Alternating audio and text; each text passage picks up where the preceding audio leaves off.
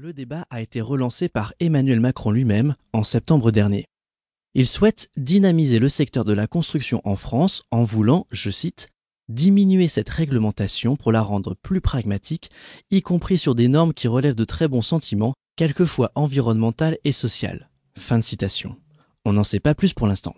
Mais il semble que les normes d'accessibilité handicap soient, entre autres, dans le viseur.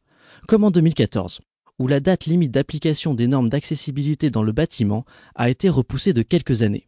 On a fait une grande avancée en 2005 avec une loi qui obligeait tout bâtiment recevant du public à être accessible pour tous, et depuis quelques années, on semble vouloir rétro-pédaler. Pourquoi ces reculs? Personne évidemment ne conteste la nécessité de rendre les bâtiments accessibles à tous, mais les raisons avancées pour justifier les freins et blocages sont de trois ordres. 1. Pourquoi se donner tant de mal alors que ça ne concerne pas grand monde? 2. Toutes ces normes sont bien trop compliquées. Et 3. Ça coûte tout simplement trop cher. Est-ce que tout ça c'est vrai? Pour en avoir le cœur net, j'ai décidé de mener l'enquête.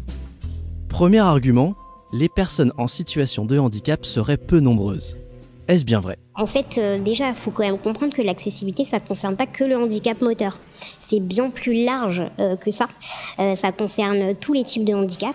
Donc les handicaps sensoriels, auditifs, visuels, mental, cognitifs, psychiques. Elle, c'est Elisa Rojas, avocate à Paris, utilisatrice d'un fauteuil roulant et cofondatrice du collectif Clé, comité lutte handicap pour l'égalité et l'émancipation.